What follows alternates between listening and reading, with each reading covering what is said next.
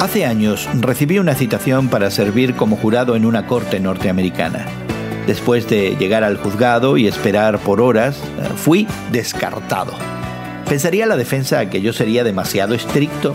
¿Pensaría la fiscalía que sería demasiado indulgente? Hoy en la palabra en Juan 16, Jesús explica que después de su partida sus amigos estarían afligidos, pero que era algo necesario y bueno.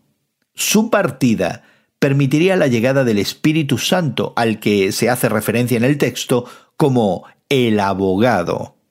Y es que el Espíritu Santo cumple varias funciones. Una de ellas es acusar al mundo por su incredulidad ante Cristo, su rechazo a la justicia de Dios y su alianza con el mal. Como fiscal, el Espíritu Santo no necesita un jurado porque Él es el Espíritu de la verdad. Sin embargo, como abogado defensor de los creyentes, el Espíritu Santo trae consuelo y guía, proporcionando la verdad del mismo Cristo. Los discípulos no podían entenderlo todo en ese momento, así que, como un padre preocupado por lo que su hijo está listo para entender, Jesús dice, Muchas cosas me quedan aún por decirles, que por ahora no podrían soportar. Cuando el Espíritu Santo viniera, los guiaría a toda verdad. ¿Hay alguna pregunta en las escrituras donde quizás necesitas alguna aclaración? ¿Hay alguna decisión que debas tomar antes de fin de año?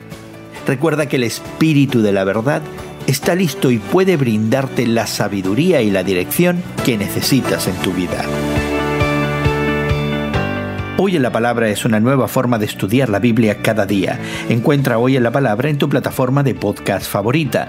Más información en hoyenlapalabra.org.